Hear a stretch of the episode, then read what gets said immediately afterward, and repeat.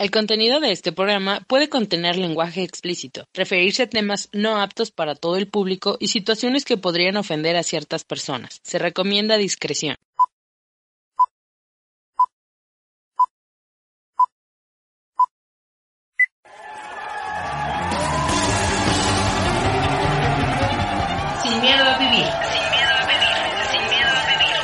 Psicología, sexualidad humana y espiritualidad en forma irreverente, divertida y sin miedo a las palabras. Comenzamos.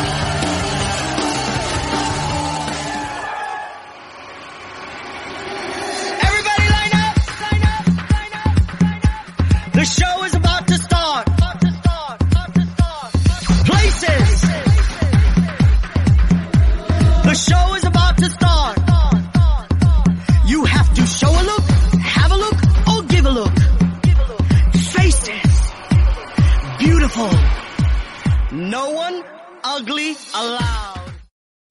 Hola, hola, ¿cómo están? Bienvenidos, bienvenidas, bienvenidos son todos ustedes a este su podcast Sin Miedo a Vivir. Ya saben que aquí hablamos de psicología, espiritualidad. Ya dije psicología, pues otra vez vuelvo a decir psicología, coaching, sexualidad y mucho más. Mi nombre es Iván O'Farrell, nuevamente les doy la bienvenida y ¿qué creen? ¿Qué creen? Que hoy les tenemos un súper, súper programa porque vamos a hablar nada más y nada menos que de esas preguntas sexuales que ustedes nos han hecho favor de enviar ya de, pues por algunos meses y tratamos de elegir las, la, digamos que las más curiosas. Entonces vamos a estar respondiendo a todas esas preguntas de sexualidad que no te atreves a preguntarle, pues a tu mamá, a tu pareja, a quien sea, pero que aquí, hoy, vamos a decirlo todo, ya saben, sin miedo a las palabras. Y le doy la más cordial también bienvenida a mi querida amiga, compañera Erika Nodler. Erika, bienvenida, bro. Hola, ¿cómo están todos ustedes? Espero que estén bien. Yo estoy contenta de la vida, pues y acá muy emocionada eh, acerca de este tema que va a estar muy bueno, porque yo tengo unas preguntas también que yo quiero hacer muy calientes y muy candentes. Ajá. Así que bueno, pero por favor compartan, eh, pregunten, porque de verdad esto se va a poner bien bueno. Así es, Erika, muchísimas gracias. Y sí, Erika tiene razón. Por favor, vayan compartiendo. Si están viéndonos a través de YouTube o de Facebook, por favor, compartan, compartan, compartan. Y si nos están escuchando a través de cualquier plataforma de podcast, porque déjenme les digo que estamos en todas las plataformas de podcast, por favor, también compártenle, compartan este bonito podcast que yo estoy seguro que a alguien, a alguien le va a servir. Y Erika, una de las invitaciones que quiero hacerle a la gente, a ese público bonito, público conocedor, es que vayan dilatando la mente, vayan abriendo la mente. Si están sus mijitos por ahí cerca, por favor, de, no sé, dele un dulce, eh, mándelos a ver Barney, algo, no sé, porque este programa es 100% para mayores de edad. Pero no solo eso, también si tu mijito está por ahí cerca y tiene alguna pregunta acerca de la sexualidad infantil, de la sexualidad adolescente o de la sexualidad adulta, la sexualidad en pareja, por favor déjenos saber aquí directamente en el chat que les vamos a estar respondiendo sin pelos en la lengua a cualquier pregunta que venga. Y tenemos aquí un saludito de nuestra fundadora de eh, de Guanajuato y dice saludos cordiales, mi querido Iván O'Farrell, para todos allá en el estudio. Leti, muchísimas gracias, un placer siempre que estés por aquí. Y mira, Erika, ahora sí, sin más preámbulo, vámonos con la primera pregunta que me haces favor de leer y dice así. Dice, soy un hombre gay de 22 años y la marcha que está a la vuelta de la esquina. Mis amigos están planeando un super after party y me dijeron que va a haber chem, sex. ¿Qué recomiendan para disfrutarlo al máximo? Híjole, mana, es que el chemsex, mucha gente ya sabe, ya sabe que es el chemsex, pero para aquellos que no saben, si es que hay alguno que no sabe, de los que nos están escuchando, es precisamente esta actividad de mezclar drogas y sexo. Esto al mismo tiempo, lo cual ya de entrada es muy peligroso. Y eh, eso se empezó con las drogas de, de, del rape, como el popper. Híjole, que el popper además es un vasodilatador que se utiliza para, eh, como su nombre, como lo acabo de decir, para dilatar, dilata los vasos sanguíneos, pero también ayuda a dilatar el ano, lo cual hace que haya penetraciones pues eh, mucho más profundas, sin tanto dolor, que haya penetraciones masivas o que haya penetraciones con instrumentos, eh, digamos que bastante grandes. Incluso puede eh, hacer eh, el fisting, que es introducir el, el, puño por el ano, pero también se puede por la vagina, por supuesto. Y bueno, esta es una de las drogas que más se utilizan, no nada más en el chemsex, sino en general en todos lados. O sea, hoy puedes encontrar popper en cualquier antro o club del país donde estés. Otra de las drogas que se utilizan mucho es la cocaína y las metafetaminas. Dentro de ellas también se utiliza mucho el cristal. El, algo que se utilizaba hace años, Erika, no sé si tú te acuerdas de LG, que es no LG, como, no como la marca de televisión, sino el G, solamente así, G, que es una concentración como, como de tequila, pero en gotas. Uh -huh. Entonces, fíjate, eh, aquí nos preguntan, ¿qué me recomiendan para disfrutarlo al máximo? Un hombre gay de 22 años. Fíjate que normalmente sí es la comunidad gay la que participa más en estas actividades masivas sexuales en combinación con el sexo. Yo no recomendaría absolutamente ninguna droga, ni lo voy a recomendar porque resulta que la mayoría de las drogas no son legales. Uh -huh. Y en este programa no podemos recomendar algo que no sea legal. ¿Por qué no lo podemos recomendar? Pues precisamente por eso. Y es más, ni siquiera el alcohol que es legal o la marihuana que es legal en muchos estados de aquí de Estados Unidos y en muchos otros países, nos atreveríamos a recomendarlo. Porque resulta que las drogas es todo aquello que cambia una, una, una función de tu organismo. Algunas te benefician y otras te perjudican el hecho de que nos estén preguntando en este momento qué me recomiendan para disfrutarlo al máximo, híjole. Eh, me deja casi, Erika, sin palabras, no sé a ti. Repito, no me gustaría, no me gustaría recomendar absolutamente nada, pero al final la gente lo va a hacer con o sin nuestro permiso o con o sin nuestra participación. Entonces, bueno, una de las, ajá, adelante. Sí. Bueno, yo creo que, que, bueno, que las personas eh, cuando se atreven a hacer algo, lo van a atrever a hacer, eh, si les gusta hacerlo, ¿no? aunque no realmente no, eh, no, sean legales. Eh, bueno, bueno, este, también, bueno, con una precaución, ¿no? Porque yo creo que, por ejemplo, eh, bueno, eh, esta, eh, estas drogas tienen unos efectos muy fuertes, especialmente a la salud. Eh, por ejemplo, el popper, lo que yo he leído, escuchado que realmente acelera el ritmo cardíaco y causa, bueno, algunos problemas de salud, ¿no? Entonces, y cuidado si eres hipertenso, cuidado si eres hipertenso porque eso te puede perjudicar fuerte el corazón. Entonces, y, está, y puede jugar también muchísimo con tu presión arterial. Entonces, cuidado con el popper. En general, cuando estás en una, en, en, en un chemsex, lo principal uh -huh. es, ok, estás bajo el tratamiento de PrEP, sería la primera la primer cosa.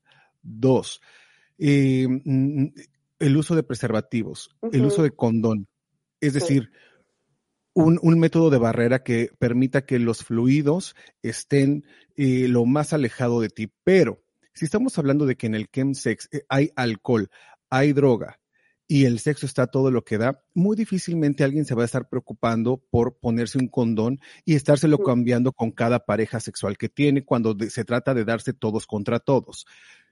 Exactamente. Uh -huh.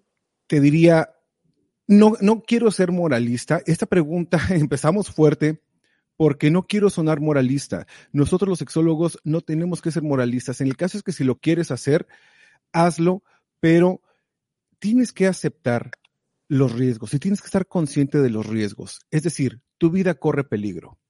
Te puedes contagiar de cualquier enfermedad de transmisión sexual. El hecho de consumir y hacer unos grandes cócteles con alcohol, cocaína, popper, te puede matar si se te va de las manos. Es decir, te vas a dormir y no amaneces.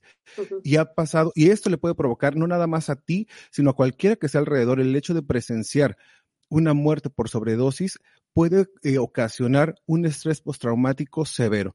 Muchos de los que han presenciado esto deciden no volver a beber, no volver a drogarse en su vida y otros dicen, pues a mí me vale, al cabo, que a mí ni me va a tocar ni me ha tocado y le siguen y le siguen metiendo. Lo que pasa es que cuando hablamos de el uso de alcohol, eh, drogas y cualquier sustancia, esto recuerden que va en aumento. De repente empiezan a eh, relacionar el sexo con las drogas y muchas veces es no puedo tener sexo si no tengo drogas, o no puedo, o, o, o, o, si consumo drogas, necesito a fuerza tener sexo. Y esto es algo que pone en riesgo tu vida, y no nada más la tuya, sino la de todas las personas que están involucradas en este chemsex. Así es que las recomendaciones ahí están. Si lo haces o no lo haces, manito chulo, pues eso va bajo tu responsabilidad como todo, pero tienes que saber las consecuencias. Y una de las consecuencias, lo vuelvo a repetir y lo dejo bien en claro, es que tu vida va de por medio. Entonces, de ahí, pues bueno, tú sabrás. Dice Katia Guerrero, hola amores, Katia. hola mi estimada Katia, ¡Mua! besotes. Fue un, fue un gusto verte el, el domingo y estar platicando contigo. María Dolores Pelayo dice, hoy desde León, Guanajuato, México, los acompaño como cada miércoles. Es tan interesante programa. Felicidades. Muchísimas gracias, María Dolores. Un abrazo, un besote.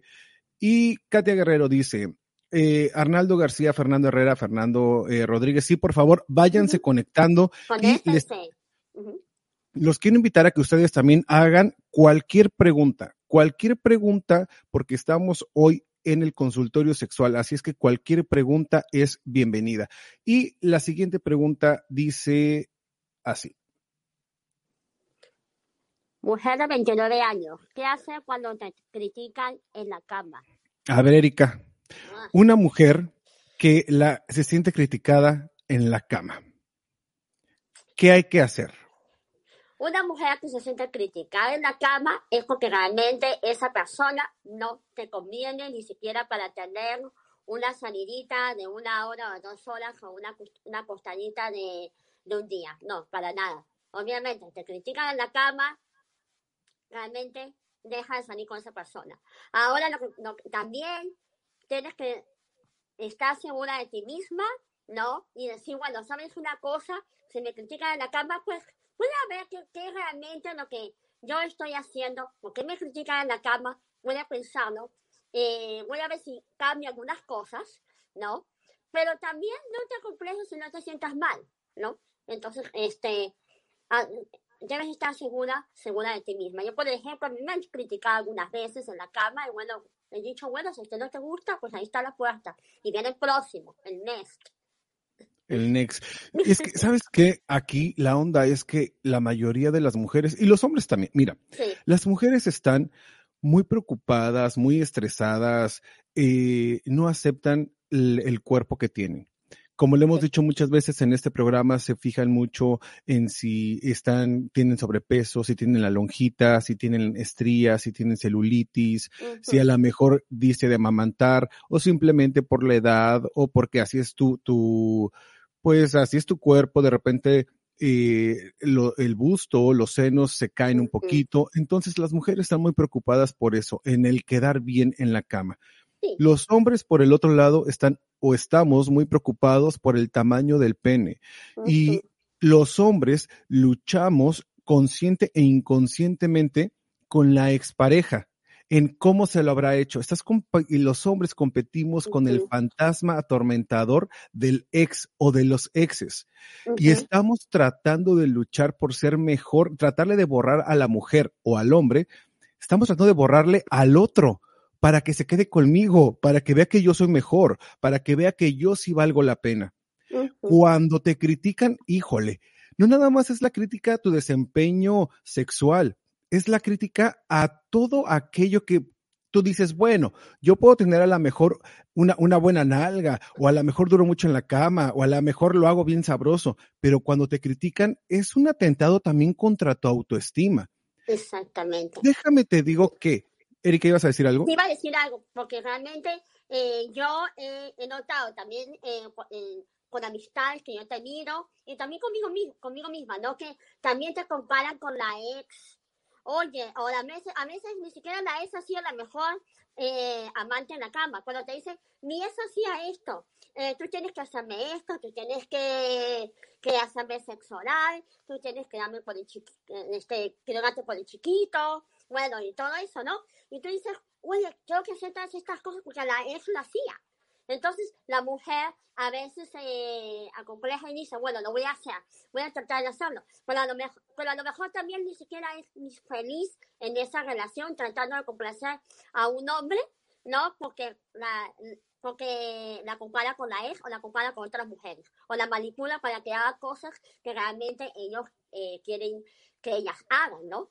Así no, no disfruten eh, ellas el sexo. Y a, y, a, y a, ellos no les importa, lo que les importa es su placer. Entonces, mujeres, ustedes deben de pensar también en complacer con lo que también complacerse a ustedes mismas sexualmente y sentirse bien. Así es. Ahora, fíjate que no es tan fácil tampoco hacer como que sentirte bien cuando llevas muchos complejos y cuando llevas muchas introyecciones, lo que hablábamos en programas anteriores. Entonces, hay que ver y tienes que entender que si esta persona no quiere contigo o te critica porque según eres mala o malo en el sexo, ¿sabes qué? Afuera hay 25 mil personas que les gusta eh, o que ya a los cuales les gusta exactamente lo que tú tienes. Lo que pasa es que no nos damos ni el valor ni el tiempo de salir a casar, porque sí, se necesita. Hay a muchas personas que no les importa eh, el defecto que tú crees que tienes. Y hay personas incluso a las cuales les encantaría estarte besando ese defecto que tú crees que tienes. Lo que pasa es que, ¿cómo vamos a salir al mundo? Precisamente con la máscara de la dignidad.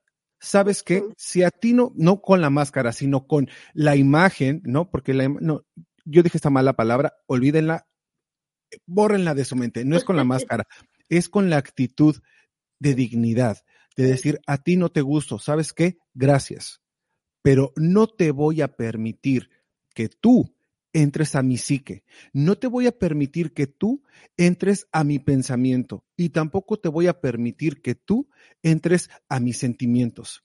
Si no te gustó, muchas gracias. Afuera habrá 50 que acepten la melcocha que tú quieres tirar, que acepten todo lo que tú quieras decir. Pero yo soy esta y yo soy este. Y si no me quiero ahorita, por lo menos me estoy dando el valor de la dignidad de no volver a caer con una persona como tú. Ahora, ahí les va. Tampoco somos monedita de oro para caerle bien a todos, ni para que le gustemos a todos. ¿eh? O sea, uno con ropa es uno y sin ropa es otro, eso es cierto. Pero hay forma de, hay formas de decirlo. ¿Sabes qué? Muchas gracias. Eh, esta fue la última vez que nos vimos y adiós, hasta luego. Y tan tan, sin necesidad de estarle hiriendo las emociones a la otra persona, porque déjame te digo que también hay mujeres malucas y que se mm. encargan de bajarle la dignidad al hombre lo tienes chiquito, mm, para esta cosita, mira nomás, eh, ni dura en la cama, este, su panza me estorba, le huelen las patas, ¿no? O sea. o duras mucho en la cama, no duras nada, o eres demasiado precoz, demasiado rápido, cuando te mueves muy bien. Eso, he escuchado esos comentarios. Sí, por supuesto. Entonces. de los novios, de los hombres. Uy, nos sí. nos caminan, pero así, con esos comentarios. Total. Y esta guerra entre, entre géneros se tiene que acabar. Ninguno es mejor ni ninguno es peor. O sea, si tu pareja es eyaculador precoz, ok, ¿cómo le estás ayudando? Tu mujer sabes de masturbación, sabes tus puntos erógenos, tus puntos eróticos, ¿cómo le puedes ayudar tú a tu pareja para que aguante un poquito más, para que no entre en ansiedad, para que no entre en frustración? Esta es la verdadera armonía en la pareja, no estarse atacando y no estarse sacando los trapos al sol. Esto, por favor, no. Los trapos sucios se lavan en casa y si no los puedes lavar en casa y si no puedes eh, manejarlo con tu pareja, para eso estamos los sexólogos que con una terapia, ah, o sea, sale porque sale eh, eh, avante la relación, pero no se vale el criticar, no se vale el aplastar el autoestima de la persona que nos está haciendo el favor de compartir su cuerpo con nosotros, porque es un favor, déjenme les digo. Eh, Siguiente pregunta. Dice, mujer de 33 años, ¿cuál es el verdadero propósito de la ropa interior? A ver, los calzones, el, el brasier, la tanga, el jockstrap, ¿cómo se llama? Esas cosas. Pues sí te sirven para, para, para proteger, para prote- ten- eh, tener una capa protectora entre eh, los genitales externos y cualquier prenda que tengas, ¿verdad? Y también para los fluidos, evidentemente. A veces la gotita traicionera en los hombres cuando vas a orinar y se queda por ahí una gotita, o las mujeres, flujo vaginal, eh, menstruación, eh, que no te limpiaste bien eh, cuando fuiste al baño y pues bueno, todo eso te ayuda a mantener tu ropa limpia. Pero una de las, eso, eso, eso era el inicio y el principio de la ropa interior. Hoy por hoy crea un papel importantísimo en la conquista, especialmente en el arte del erotismo. Erika, dime tú la verdad. Bueno, si quieren, si no, No, alguien del público, díganme. A ver, sí o no, hombres también que me están escuchando, se han combinado el brasier, el calzón, la tanga con la ropa que traen puesta. Para que cuando te quites la ropa, cuando el ser amado te quite la ropa, aquello sea de wow, qué bonito, qué hermoso, qué precioso. Hay encajes, es que hay de todo. Hay calzones que te suben las nalgas, que te marcan el monte de Venus, que a- al hombre le sube los testículos y el pene para que sea más abultado. Entonces, es todo un arte también la ropa interior. ¿Lo has hecho o no lo has hecho? Por supuesto que lo he, por supuesto que yo lo he hecho.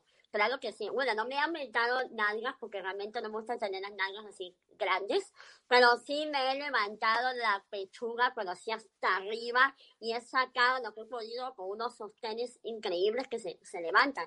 Y te pones un escote así, pues los hombres pues se quedan así como que, wow, qué bonito pecho tienes, pero a la hora de la hora, pues no te sacas el brasier, pero para nada, ¿no? Lo dejas ahí para que se, se vea así todo sexy. Y bueno, este, bueno, no, y, y te, bueno, te pones una ropa, la combinas, ¿no? Para que pueda, para que se pueda ver bastante voluptuoso, ¿no? El, Claro, pechuga o, o la personalidad. sí, total. Tenemos que entender bien claro que la ropa interior es el inicio visual, por lo menos, de el arte de la sensualidad del erotismo. Recordemos, hemos hablado aquí muchas veces acerca de este arte.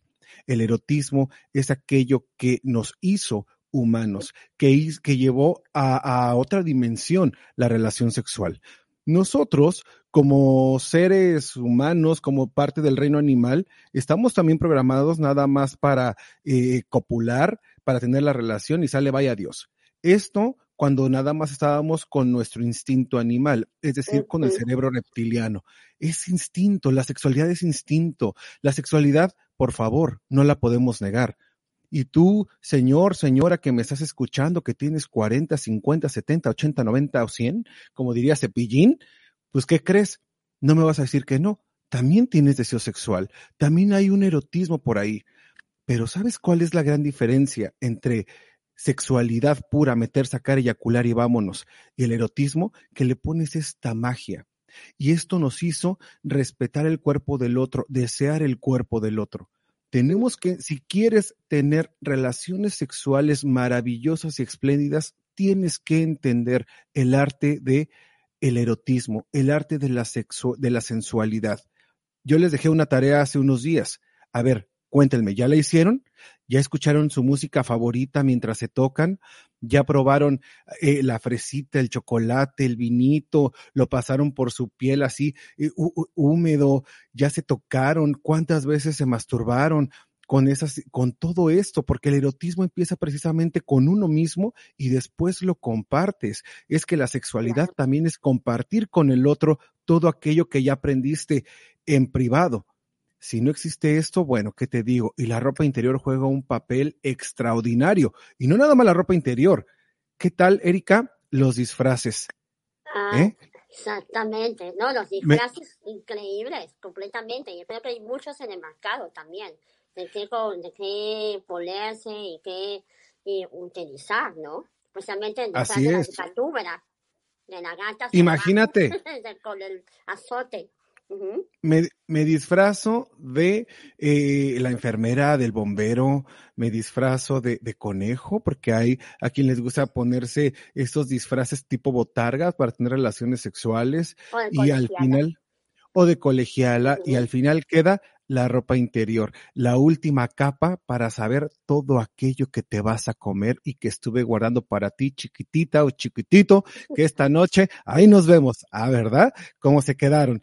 Ahora sí, a seguirle con las preguntas porque Erika ya, ya hizo, ya hizo mueca de esta noche cena Pancho. O sea, o no, esta no noche sé. yo me voy a vestir con una ropa bien bonita, pero para complacerme yo misma.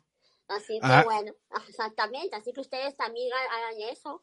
Pónganse una ropa bonita y imagínense que ustedes están ahí con el príncipe azul, pues es también para verse bonito y también, bueno, decir, bueno, yo también me... A ver, ¿cómo este, este hombre me tocaría así con esta, esta talla rosada, por ejemplo, no? Así que bueno, Claro. bueno, bueno, voy a leer la, bueno, Total. la próxima. Vamos a ver la otra pregunta. Pero a ver, antes de que leas la otra pregunta, mira, dice aquí María Dolores Pelayo, coincido con ustedes, el cuerpo es un arte, claro que sí, y como arte hay que irlo trabajando, hay que irlo conociendo, hay que irlo perfeccionando. Y no digo con los cánones de belleza que conocemos, sino perfeccionándolo a tu estilo y a tus necesidades, que créeme que sí se puede. Y antes de que Erika lea la siguiente pregunta, les quiero invitar a ustedes que me están viendo en este momento, mándenme su pregunta. A ver, ¿qué dudas tiene la amiga de tu amiga o el amigo de tu amiga o el amigo de los amigos de los exes de no sé qué? A ver, cuéntenmelo porque nada más los veo aquí como, como mi amiga la Yuris, Yuris la menos, que nomás me andan viendo detrás de la ventana y así no se vale. Quiero que participen con nosotros porque, oigan, no, no todo puede salir de nuestro ronco pecho. Así que échennos las preguntas, por favor. Cualquier pregunta ya saben que es bienvenida y o bienvenida o bienvenide o bienvenido. Cualquier pregunta, comentario, sugerencia, aquí se las vamos a contestar, pero participen, por favor, y vayan compartiendo, que yo sé que a muchas personas, eh, fíjate, la pregunta que tú hagas es la pregunta que tienen un millón de personas allá afuera. Y que van a tener una respuesta. Así es que por favor, por favor, pregunten y compartan. Ahora sí, Manachula, eh, el, el siguiente, el- la siguiente pregunta. A ver, voy a leer la siguiente pregunta. Dice, mi hijo de 13 años tiene el pene muy pequeño. ¿Qué hago? Híjole, Uy, esa pregunta. Uy, híjole, 13 años, imagínate. ok. Erika es amante, le encanta hablar de las culturas, le encanta hablar de las razas porque precisamente la carrera que tienes, Erika, pues surge a partir de los estudios iberoamericanos y estás eh, rodeada de, de- de gente angloparlante y en Estados Unidos especialmente que tú sales a la tienda y ves a la mitad del mundo, porque igual te encuentras a un asiático que a un africano, que a un, este, en fin, a un latino y todo. Lo primero que debemos de saber, y por qué estoy diciendo todo esto, es porque el tamaño del pene sí tiene que ver con las razas.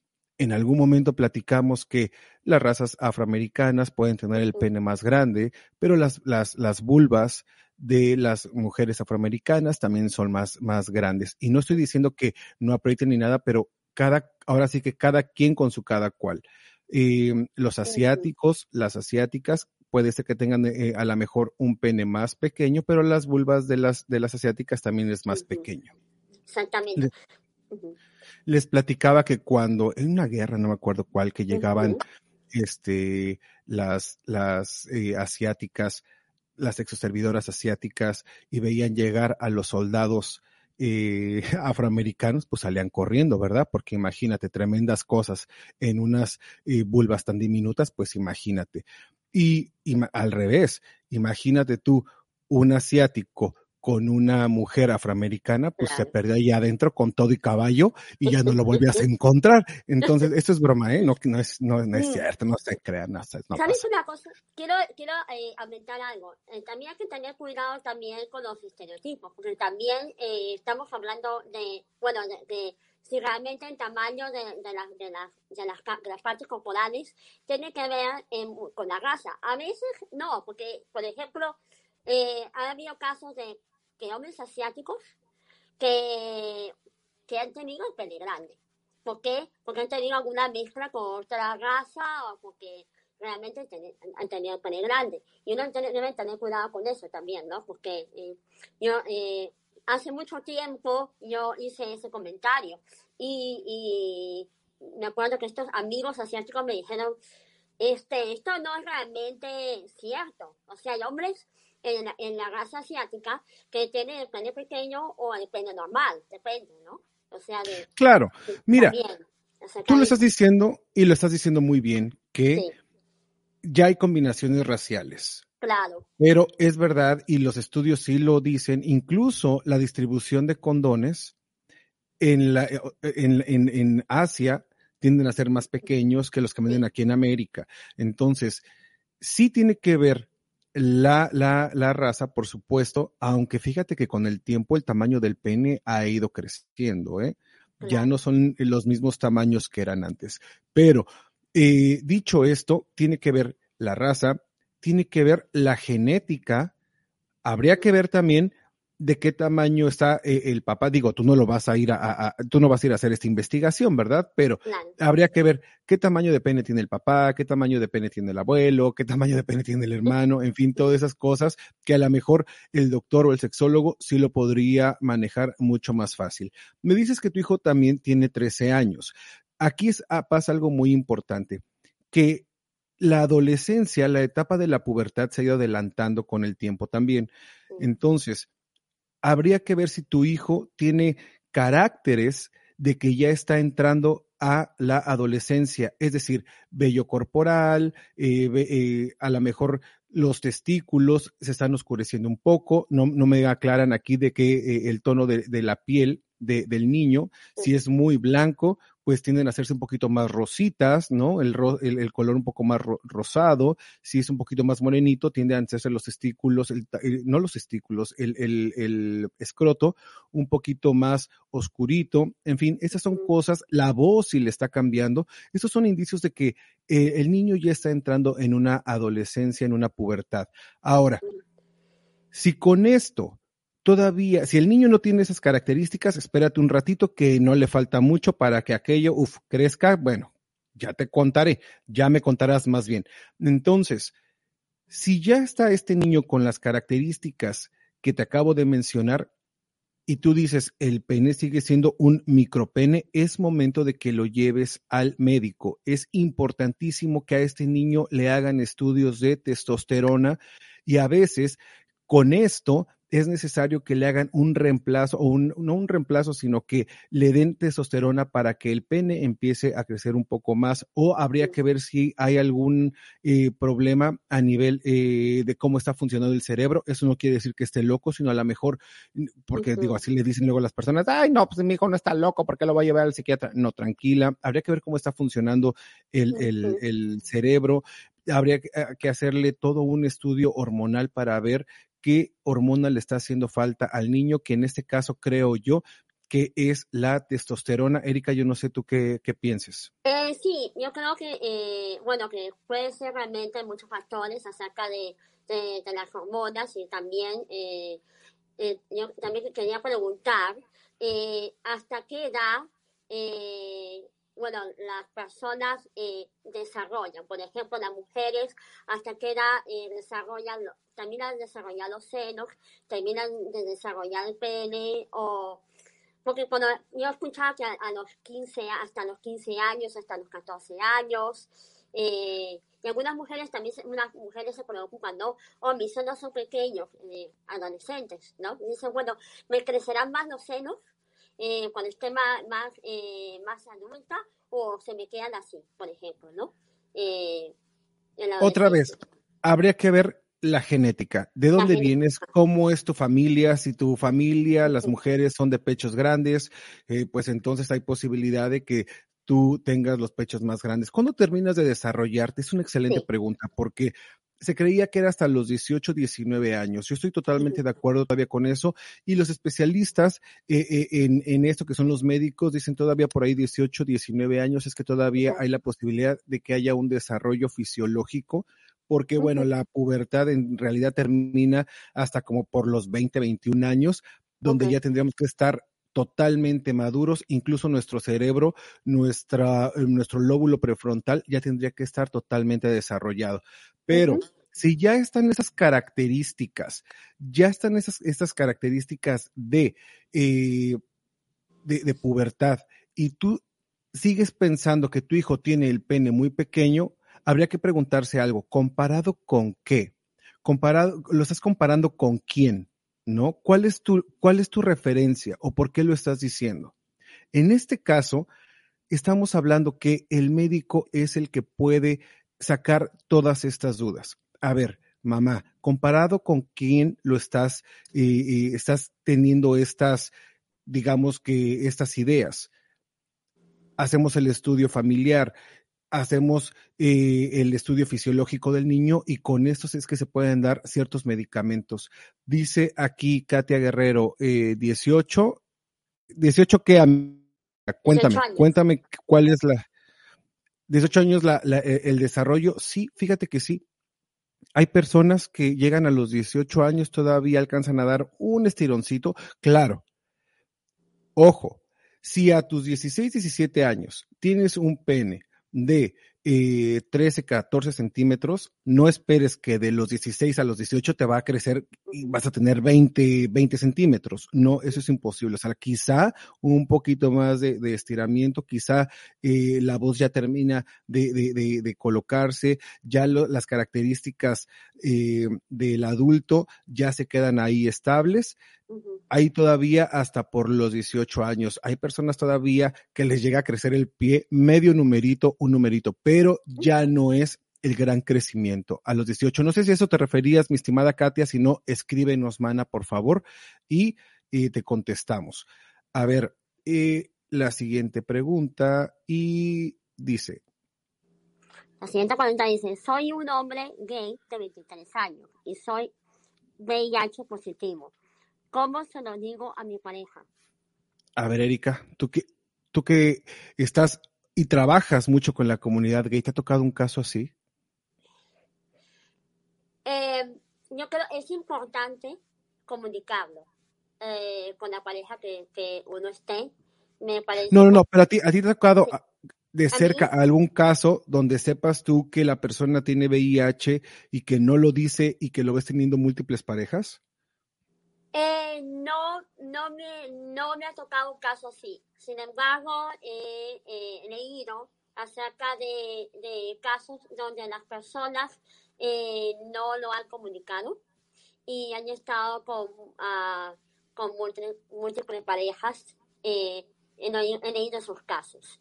Eh, a mí en lo personal no me ha, no me ha tocado eh, eh, una, día con, con una, un cliente que haya tenido esa situación. Fíjate las cosas que todavía estamos en el 2022. Acabamos de pasar una pandemia importantísima que fue el COVID y seguimos todavía con este rollo.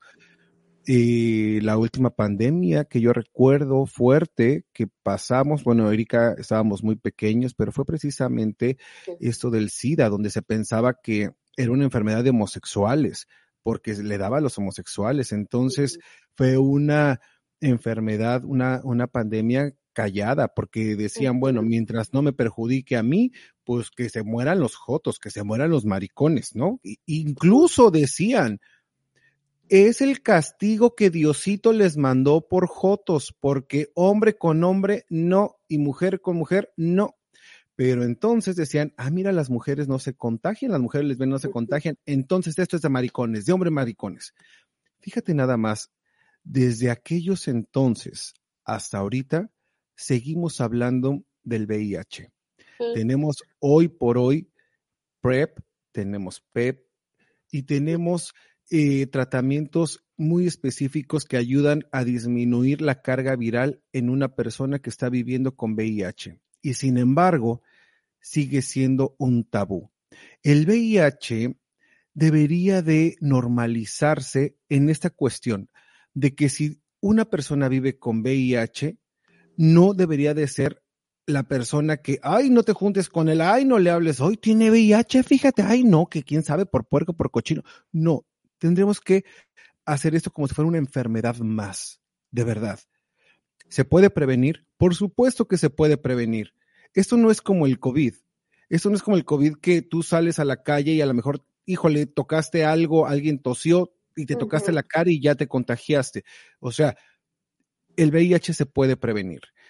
Sin embargo, el hecho de decírselo a tu pareja, hay varias cosas que hay que tomar en cuenta. Erika, ¿quieres hacer una, una, una pregunta antes No, de termina que responda? lo que estás eh, diciendo y después yo voy a hacer la pregunta. Ok. A ver, cosas importantísimas para conocer, o más bien para comunicar esto. Primero, ¿cuándo fue la última prueba que te hiciste para conocer la carga viral que tienes? ¿Estás en tratamiento? ¿Eres transmisible o no eres transmisible? Es decir, ¿eres cero positivo o no? ¿Hace cuánto tiempo llevas tomando medicamentos? Si no los tomas, híjole, habría que preguntar, ¿has tenido relaciones sexuales con tu pareja sin condón? Y peor aún, ¿has tenido relaciones sexuales con otras personas sin condón? Son preguntas que te tienes que hacer sí o sí. Aquí el asunto es este, que si tú estás bajo tratamiento y eres indetectable, por ende eres intransmisible. El cero positivo estamos hablando. Es decir, si tú eres VIH positivo, pero eres indetectable o, o- tienes una, una carga viral muy baja, no puedes contagiar a tu pareja. Es imposible que la contagies, o más bien casi imposible que la contagies. El hecho de decirle o no dependerá del grado de comunicación que ustedes tengan, pero siempre es recomendable ser honestos con la pareja. Es decir, antes de eh, iniciar una relación sexual, podrías decir, ¿sabes qué? Pues mira, tengo esta condición, ¿le quieres entrar o no? La otra persona ya decidirá. Cuando tú te encuentras a una persona que es cero positivo y tú dices, mira, no me puedes contagiar y sin embargo podemos usar condón y yo me meto en PrEP porque quiero estar contigo. Yo no me voy a casar con la idea de tu enfermedad, que no es ya ahorita una enfermedad mortal, ni me voy a meter tampoco en el rollo de que si me vas a contagiar o no. O sea, yo no le voy a poner mente al virus, le voy a poner mente a ti como persona. ¿Quién eres? ¿Cómo eres? ¿Qué tipo de persona eres? ¿Convivimos? ¿Podemos coincidir en nuestra vida? ¿Qué sí hay? ¿Qué sí hay? ¿Cuáles son las cosas hermosas y maravillosas que puedo pasar contigo? Si se trata de una costón, hijo, ¿sabes qué? Condón siempre. A veces, y lo sé, que a veces se puede romper el condón de volada a la clínica, rapidísimo. No creas que no, no, yo me hice la prueba ayer y yo no tengo nada y entonces venga, viva la vida y hagámoslo sin condón, que al cabo se siente más rico. Es lo que dicen. No. Muchas gracias, pero mi vida y mi salud están primero. Y me voy entonces a, a- a la clínica, al hospital, a que me hagan pruebas y a que me den mi PEP. Es decir, tengo 72 horas. Si fui, si tuve una, una práctica sexual de riesgo, me voy al hospital para que me den mi PEP. Es decir, esto es el antecedente del PrEP. Si no tienes, eh, eh, si te- ellos se detectan que no hay VIH y te dan un tratamiento por algunos eh, meses, creo que son, este, ay, no recuerdo cuántos días, so- te dan dos pastillas, las tienes que tomar todos los días, dos pastillas durante, creo que son 90 días, si no me equivoco. Después de los 90 días te vuelven a hacer una prueba y la obligación de tu médico es preguntarte si quieres iniciar PrEP. Después te van a hacer una prueba a los seis meses y luego a los seis meses y así te van monitoreando. Entonces es importantísimo. Aquí tengo que, que a los tres meses, sí. La primera, de- del PEP al PrEP, la el límite son tres meses. Después de que saliste negativo dos veces, entonces ya es cada seis meses. O también dependiendo al criterio de tu médico y bueno, eh, eh, eh, el tipo de, de- de- pues, es, es cosa de tu médico. Mm, mm, mm, dice aquí, ah, ay, perdón, Erika, Sí. nos haces una pregunta. En lo que Sí. dice, Arnaldo García, tengo una pregunta, echa la manito. Y mira, Katia aquí nos dice, esa fue la- lo, lo que leí, tres meses, sí, repito otra vez, tres meses en lo que te haces eh, el PEP y empiezas el tratamiento con eh, PrEP, en ese transcurso tiene que pasar tres meses y después de que ya estás en PrEP, es una ventana más o menos para que te hagan la prueba de seis meses. Mana, Katia, eh, échanos la mano siendo un poquito más específica. Por ejemplo, tres meses para qué, de cuándo a cuándo, cuál es la información que tú tienes. Eso nos va a servir muchísimo, muchísimo, porque, repito, también será discreción a discreción de el médico. Yo como sexólogo, yo le, eh, si yo tengo un, un, un paciente, un cliente así, yo se lo pediría por lo menos cada seis meses, eh, de por lo menos. Pero dejan, de- déjanos, déjanos saber. Eh, Ok. ¿qué, qué iba a decir? Entonces, Ujú. espero haber contestado la pregunta. Erika, nos Ok, ibas a decir. mira. Ok, la pregunta es la siguiente. Eh, he escuchado que eh, cuando una persona es VIH positiva y toma medicamentos, ¿no? Eh, esos medicamentos, eh, mientras los tome, no contagia a otras personas. No sé si eso está, es- está lo correcto o no. Y la otra pregunta es si las mujeres también pueden eh, tomar el PrEP. Pueden tomarlo, pueden tomarlo, sí, por supuesto. Sin embargo, por el tipo de relación sexual eh, que hay entre hombres, eh, que es decir, la mayoría o la mayor de las veces es anal, se cree que hay más peligro porque eh, digamos que puede haber pequeños cortes durante la penetración y esto llega directamente al torrente sanguíneo. Entonces, es más común que lo tomen la, la, la comunidad eh, gay, pero lo hemos dicho en otros programas, Erika, la recomendación es que lo tomara todo el mundo, porque hemos tenido aquí invitados sexoservidores que dicen, híjole, me estoy comiendo al esposo de mi vecina. Y no nada más al esposo de mi vecina, al amigo, al primo y, ah, ah, ah, y ya llevo a, a media colonia. Erika, ¿tú qué sabes acerca de, eh, de, de, de las mujeres? ¿Están tomando PrEP o no lo están tomando? ¿Lo recomiendas tú o, o, o cómo? Eh, eh, por eso estaba yo eh, haciendo la pregunta, porque hay hay mujeres que están preguntando que si, si pueden, pueden tomar el PrEP. Eh, bueno, yo creo que el PrEP yo, yo lo tomaría para prevenir, ¿no? Especialmente si no eh, estoy eh, utilizando condón, para que se recomienda usar condón siempre eh, en, cada, en cada relación sexual.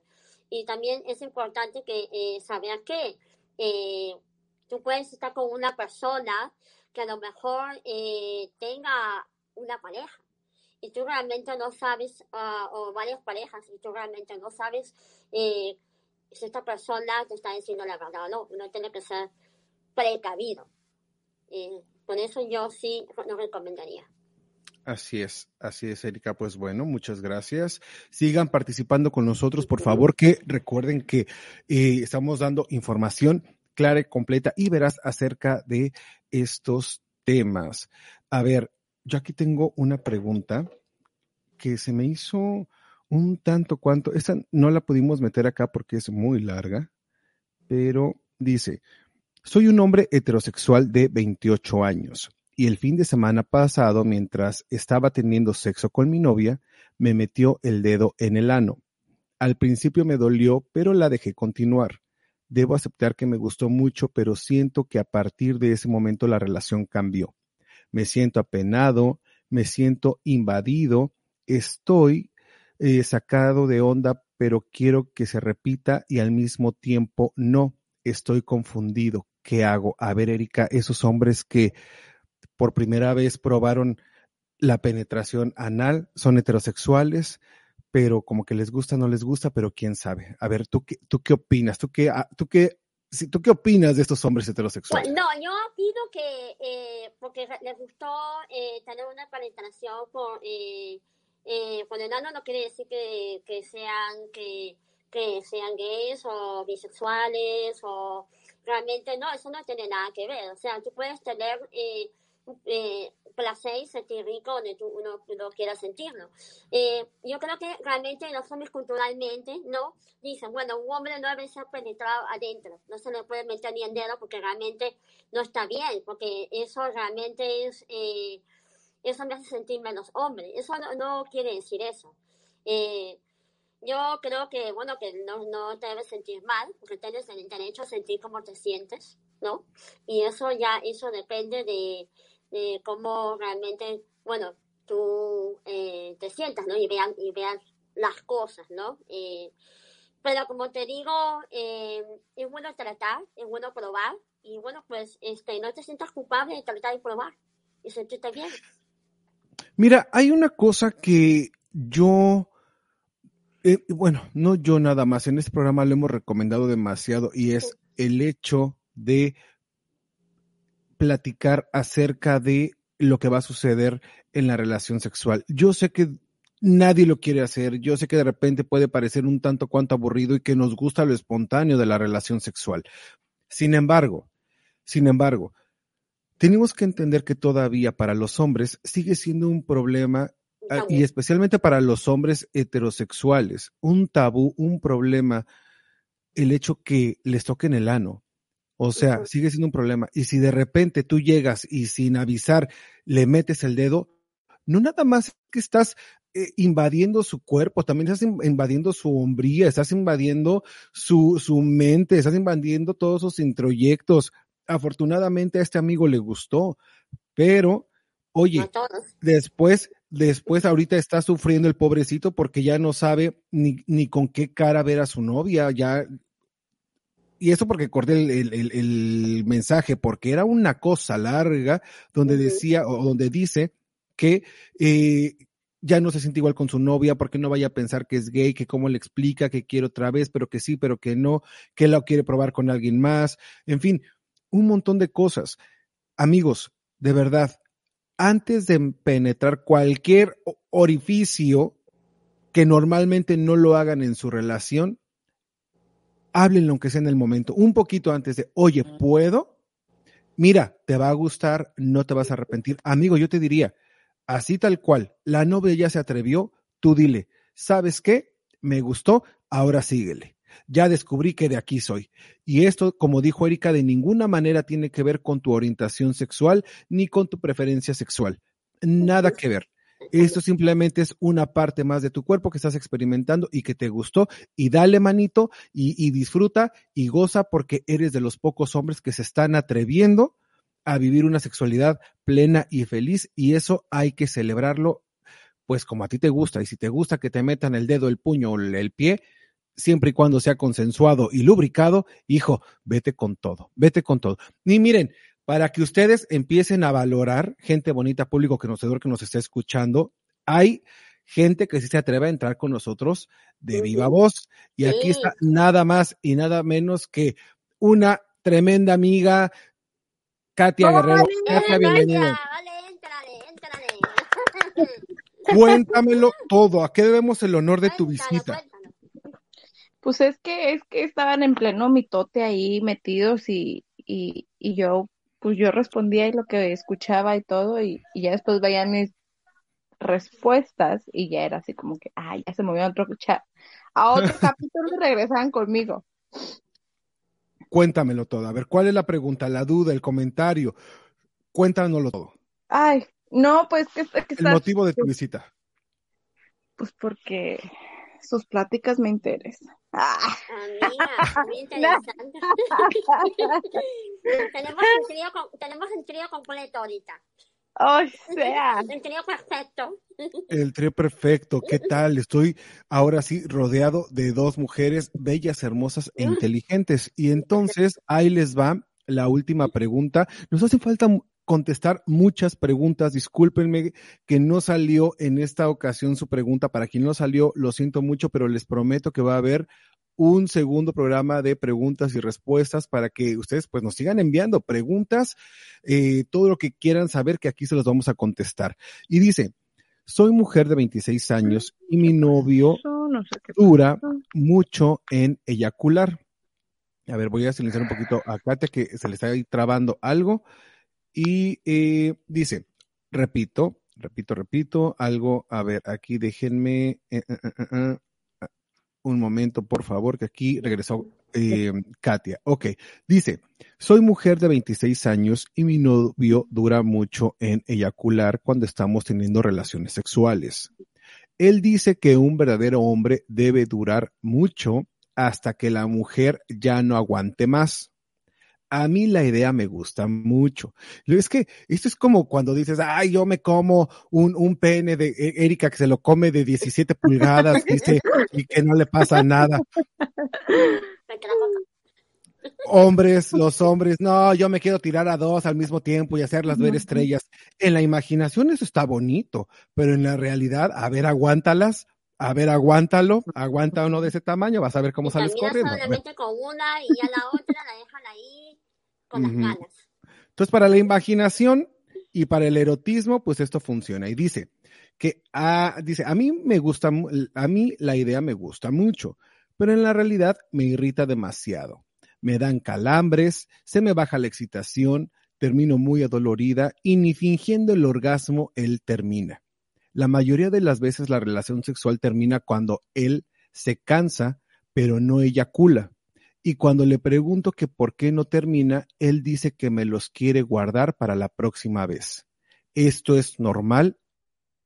A ver, Ay, aprovechando que tengo este, aquí compañeras féminas, cuéntenmelo. A ver, hombres que duran demasiado ya y les hacen ay, exfoliación vaginal. ya imagino el hombre te las guardo para la otra vez. Ay, ¿hoy de qué lo quieres? ¿De fresa o de chocolate? O sea, ¿cómo te los guardo para la próxima vez? Ni que fueran cacahuates, pues. Pues es que no quiere terminar y él dice, te los guardo para mañana que otra vez te va a volver a tocar. O sea, A ver, ay, no, es que te lo juro que.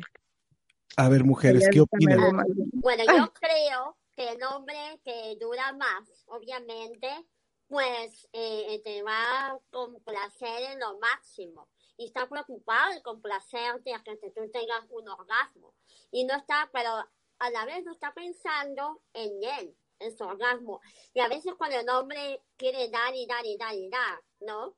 Y bueno, la complace a la mujer porque la mujer quiere que le dé, le dé, le dé. Entonces ahí ya como que se cansa y dice, no, yo ya no, ya no quiero más, honestamente, ya, la complací, ya me cansé y ya, ya, hasta ahí nomás, porque estaba concentrado en complacer a la mujer. Pero a veces las mujeres se quejan de que los hombres eh, no acaban, ¿no?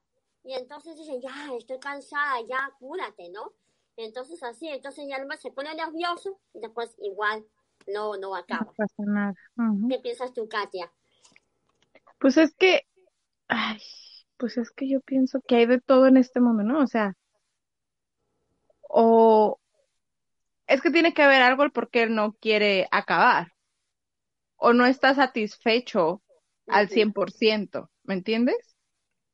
Pero también me pongo en el lugar de ella, o sea, ¿cuál es el punto de tener relaciones si no es acabar? O sea, Es ¿para que qué lo vas a hablábamos, lo, lo hablábamos hace, hace unos programas atrás que pareciera que la eyaculación es el premio de la relación sexual. Y Sí. no siempre es así. Aunque las parejas lo buscamos. Y lo digo lo buscamos porque es en general. Entonces, sí tenemos que quitarle esta carga al orgasmo y la eyaculación porque parecieran el premio cuando hay muchas otras formas de satisfacción, de satisfacción sexual de las que hemos hablado aquí. Pero a ver, como mujeres, los hombres, ¿cuánto deben de durar? Ah, Ay, los, bueno, pues los hombres para lo necesario para satisfacernos los, los dos. O sea, yo no creo que ni él te aguante una hora, ni uno tampoco. O sea, el chiste es comenzar juntos y terminar juntos. Ay, tampoco no quiero dos minutos de fama, ¿eh? O sea, tampoco exageren. O sea, no. Fíjate que Es que eh, no hay la, un tiempo. Hay un tiempo que tú dijeras, normalmente la pareja, el tiempo máximo de venirse son 10 minutos. ¿Hay un tiempo? No hay tiempo, ¿o sí? es que me estás preguntando y te estoy Ay, yo ponía respondiendo. mi relojito. Oye, ¿sabes qué? Yo pienso que el hombre, o sea, el hom- a veces uno termina irritada de tanto que le dan también, ¿no? Porque no me piensa, ay, yo más le doy a la mujer, más le gusta. Pero Ajá, nada más abre las piernas y ya. complácela primero, hazla acabar, ¿no? Eh, de una manera, no sé, eh, eh, no sé, hazle el sexo oral, ¿no? Por medio de la clítoris, hazla que, que tenga un placer o tratar de que ella tenga un placer y después ya síguele tú, ¿no? Eh, pero Oye, yo digo que eso. también si, si ese hombre, ese hombre de mi amiga, ¿verdad? Porque es mi amiga la que se está quejando. Este, este, sí, sí tiene problemas para acabar, bueno, hay más cosas, ¿no? O sea, hay más inventos, hay juguetes, hay cosas que, que atraiga a eso, ¿no? ¿Quién? O sea, A ver, a ver, a ver, a ver. ¿No? Bueno, déjame contestarte rápido la pregunta, Katia. Dale. El tiempo para terminar, pues como bien lo dijiste, no hay un tiempo. A ver, la eyaculación, el eyaculador precoz es aquel que termina antes, una, o sea, son dos cosas. Antes de que la pareja esté totalmente satisfecha y dos, que no pueda él controlar la eyaculación. Si tu pareja termina en 30 segundos y tú acabas en 30 segundos con dos centésimas, ya no eres eyaculador precoz, ¿no? O sea, pero si te vas con una mujer que dure eh, toda la noche en tener eh, un, un orgasmo y tú duras dos horas, pues entonces estamos hablando de una eyaculación precoz y de un problema. Pero esto no existe, es en el, en el terreno de la imaginación. Lo que sí es cierto es que tenemos que quitarnos esta idea. A ver, mujeres, las estoy escuchando y es, a ver, hombre, pues primero hazla terminar, pues dale placer, juégale clítoris, juégale la chichis, bésala, bésala, agárrala. Pues No, o sea, no, no, cálmense, cálmense. Porque esto no es así. Estamos entrando en el terreno de otra vez, del erotismo. A ver, ¿cuántas ganitas tu mujer también le echaste al erotismo? Porque luego las mujeres también nomás son de, me acuesto y hazme todo, papacito. Pues no, no. El, recuerden que el sexo es una danza donde los dos participan y donde el erotismo es, a ver, a ver, a ver, mi amor, hombre, macho, varonil, que a mí me encantan, me gustan y esto, el otro. Sé que terminas en cinco minutos, pues espérate tantito, te doy besitos y demás, a lo mejor me tardo un poquito más en hacerte sexo oral y, y, tú tócame aquí, tócame allá, o mientras tú me tocas la oreja, yo me toco la rodilla, que me encanta, y ahí le vamos echando ganas entre los dos, pero no es el hombre, haz terminar a tu pareja y luego ya tú vas. No, no, los hombres no somos seres de, de segunda clase. Necesitamos también una importancia en nuestra sexualidad. Así es que mujeres también, agarren a sus novios, a sus maridos, besen el cuello, besen en los pezones, muérdale las nalgas. ¿Escuchas, Erika? Qué rico. Sí, estoy escuchando eso. A- eh, estimúlenle, estimúlenle el periné. Oigan, sí, porque eso es una danza. Que los dos terminen al mismo tiempo es casi algo imaginativo que se llega a dar, pero no es siempre. Tampoco es la regla. Olvidémonos de que si terminemos eh, primero, después o al mismo tiempo, que cada quien termine a su ritmo, pero eso sí, ya terminaste, ahora sí, échame una mano, échame un dedo, échame la nariz, échame lo que quieras, pero échale ganas, ayúdame, no seas gacho. Aquí el asunto es que el hombre no está terminando y se tarda muchísimo tiempo en eyacular. No hay problema que, que no eyacule, porque esa es decisión de cada quien. El punto es que si este hombre tiene una eyaculación retardada, habría que ver si es algo fisiológico o es algo psicológico. Dentro de lo psicológico, ¿qué puede ser? El, mira, yo no quiero eyacular porque no te quiero embarazar.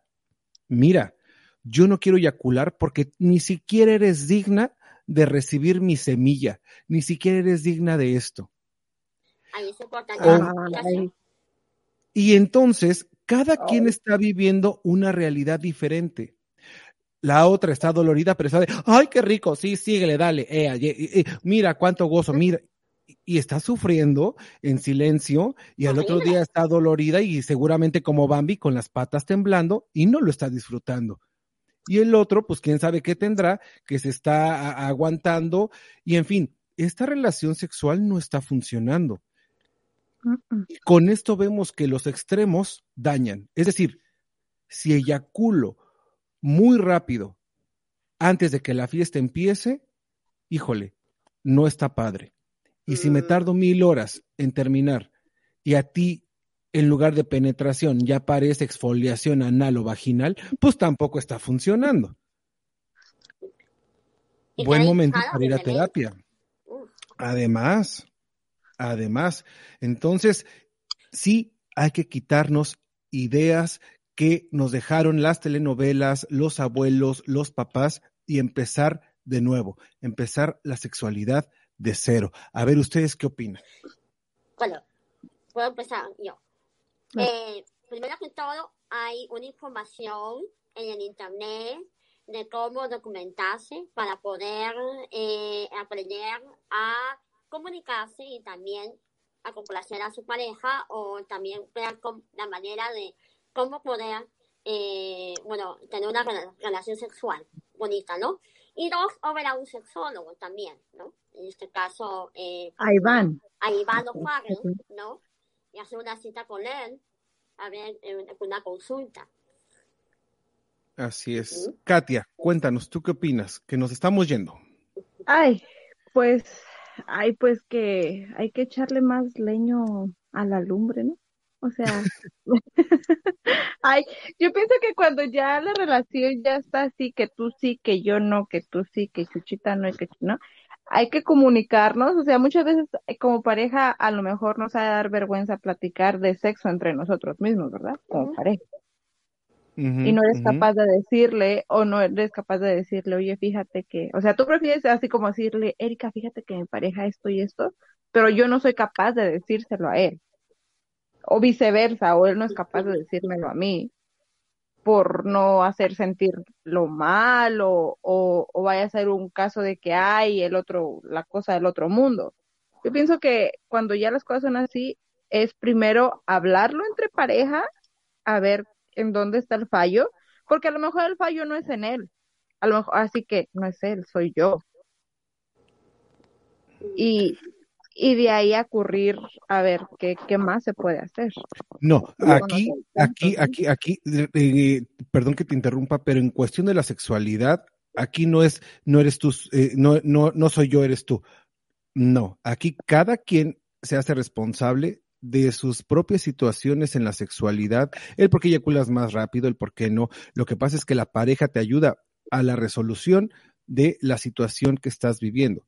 Pero con esto quiero dejar claro que, por ejemplo, si el hombre te es infiel y de, de repente le dicen, a ver, yo te fui infiel porque tú no me dabas, ¿no? Lo que yo andaba buscando, porque pues tú esto, o la mujer, pues sí, porque eyacula rápido, porque, a ver, no. Aquí no es cuestión de echarse la culpa uno al otro. Es cuestión de, a ver, ¿qué fue lo que yo hice para que esta situación pasara y cómo lo voy a resolver? Katia tiene razón. Claro que sí hay que tener comunicación, para pero si no cosas. tienes y no puedes comunicarte, entonces es momento de que aprendas, aprendas, dije no, aprendas herramientas de comunicación, comunicación efectiva. Situaciones, eh, es que se llaman, este, ya hasta se me olvidó en español y en inglés, ya se- lo tenía aquí en la cabeza, pero el caso es que esas también se aprenden, las communication skills. Entonces, herramientas de comunicación. Y esas aprenden, ¿qué creen? Se aprenden, sí, con el psicólogo o con el sexólogo. Así es que, manitos chulos, hay mucho que hacer porque la sexualidad, perdón, no nada más es meter, sacar eyacular. La sexualidad no nada más se reduce a un juguete sexual y no nada más se reduce a un condón o a un lubricante. La sexualidad está tan metida en nuestro cerebro Cerebro.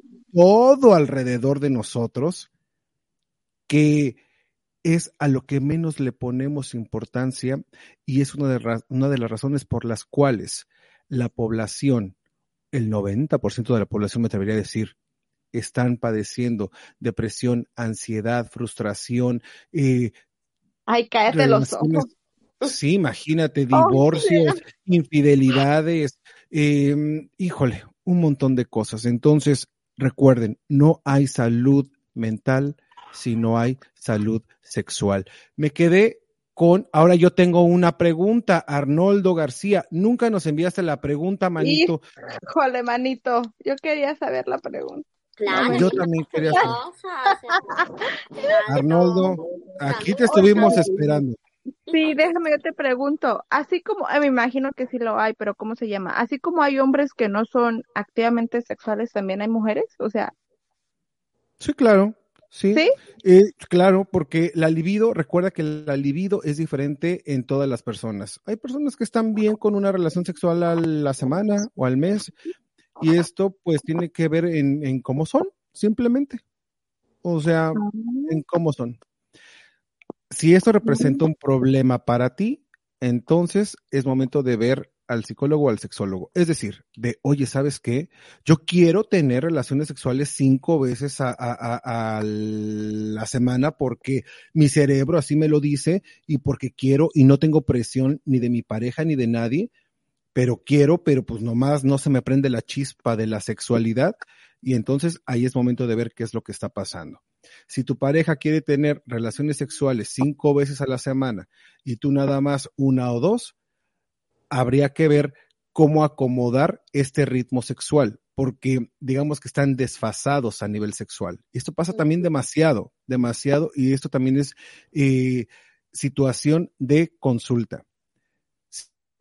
Dos con la Mm, pareja, oye, tú, tú tú, tú cómo le puedes ayudar a tu pareja para que sienta esas sensaciones y tú cómo le puedes dar espacios a ella para que se tranquila, en fin, todo esto se lleva bien bonito en el consultorio. La cosa que también uno tiene que también ser comprensiva, ¿no? Y también no ser egoísta, ¿no? En mi opinión, porque por ejemplo, eh, a veces eh, la pareja quiere tener relaciones sexuales, penetración, eh, cinco veces a la semana, y después eh, tú no quieres tener, porque realmente no quieres, no, no quieres, no quieres estar teniendo relaciones todo el tiempo.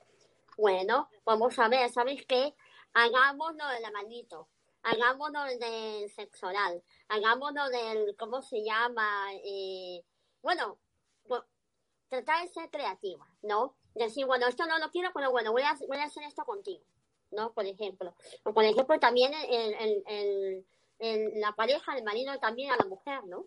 O sea, acomodarse para poder Claro. eh, tener una relación, ¿no? Plena. Y sobre todo entender que no es no cuando se trata de, de la sexualidad. De verdad, no es no. Pero mucho cuidado con una cosa, mucho cuidado con estar eh, controlando con la sexualidad. Es decir, que, ah, yo a esto ya me lo conozco, que se va a enojar, si, si hoy no se las doy, pues ahora me lo, me lo chingo y, y ahora no. O, ajá, y ahora como me hizo enojar, pues ahora tampoco le toca cenar a Pancho. Y ah, ya la conozco, pues ahora no le doy a ella tampoco, porque no me hizo los chilaquiles como a mí me gustan. Entonces, esto ya es control sexual, violencia eh, psicológica y estamos entrando a otro rollo. Chamacos, Claro. muchísimas gracias por habernos escuchado. Erika, gracias. Katia, gracias. Un placer. Recuerden que, bueno, a Katia la encuentran en sus redes sociales. Katia, ¿dónde te encontramos? Eh, me encuentran en Facebook, Instagram, Snapchat como Katia Guerrero. Ahí está Katia Guerrero. A Erika y a mí nos encuentran en www.sinmiedoavivir.com. Ahí van a encontrar nuestras biografías, a qué nos dedicamos, todas nuestras redes sociales para que usted nada más le dé un clic y ahí entre a visitarnos. Otra vez, muchísimas gracias por habernos acompañado. Recuerden compartir, compartir y compartir, porque aquí damos información clara, completa y verás, y yo sé que esto le va a, a servir, a funcionar a alguien. Muchísimas gracias, nos vemos, nos escuchamos la próxima semana. Te saluda tu amigo Ivano Farrell. Un besote. Bye. Bye. Hoy puede ser un gran día y mañana también.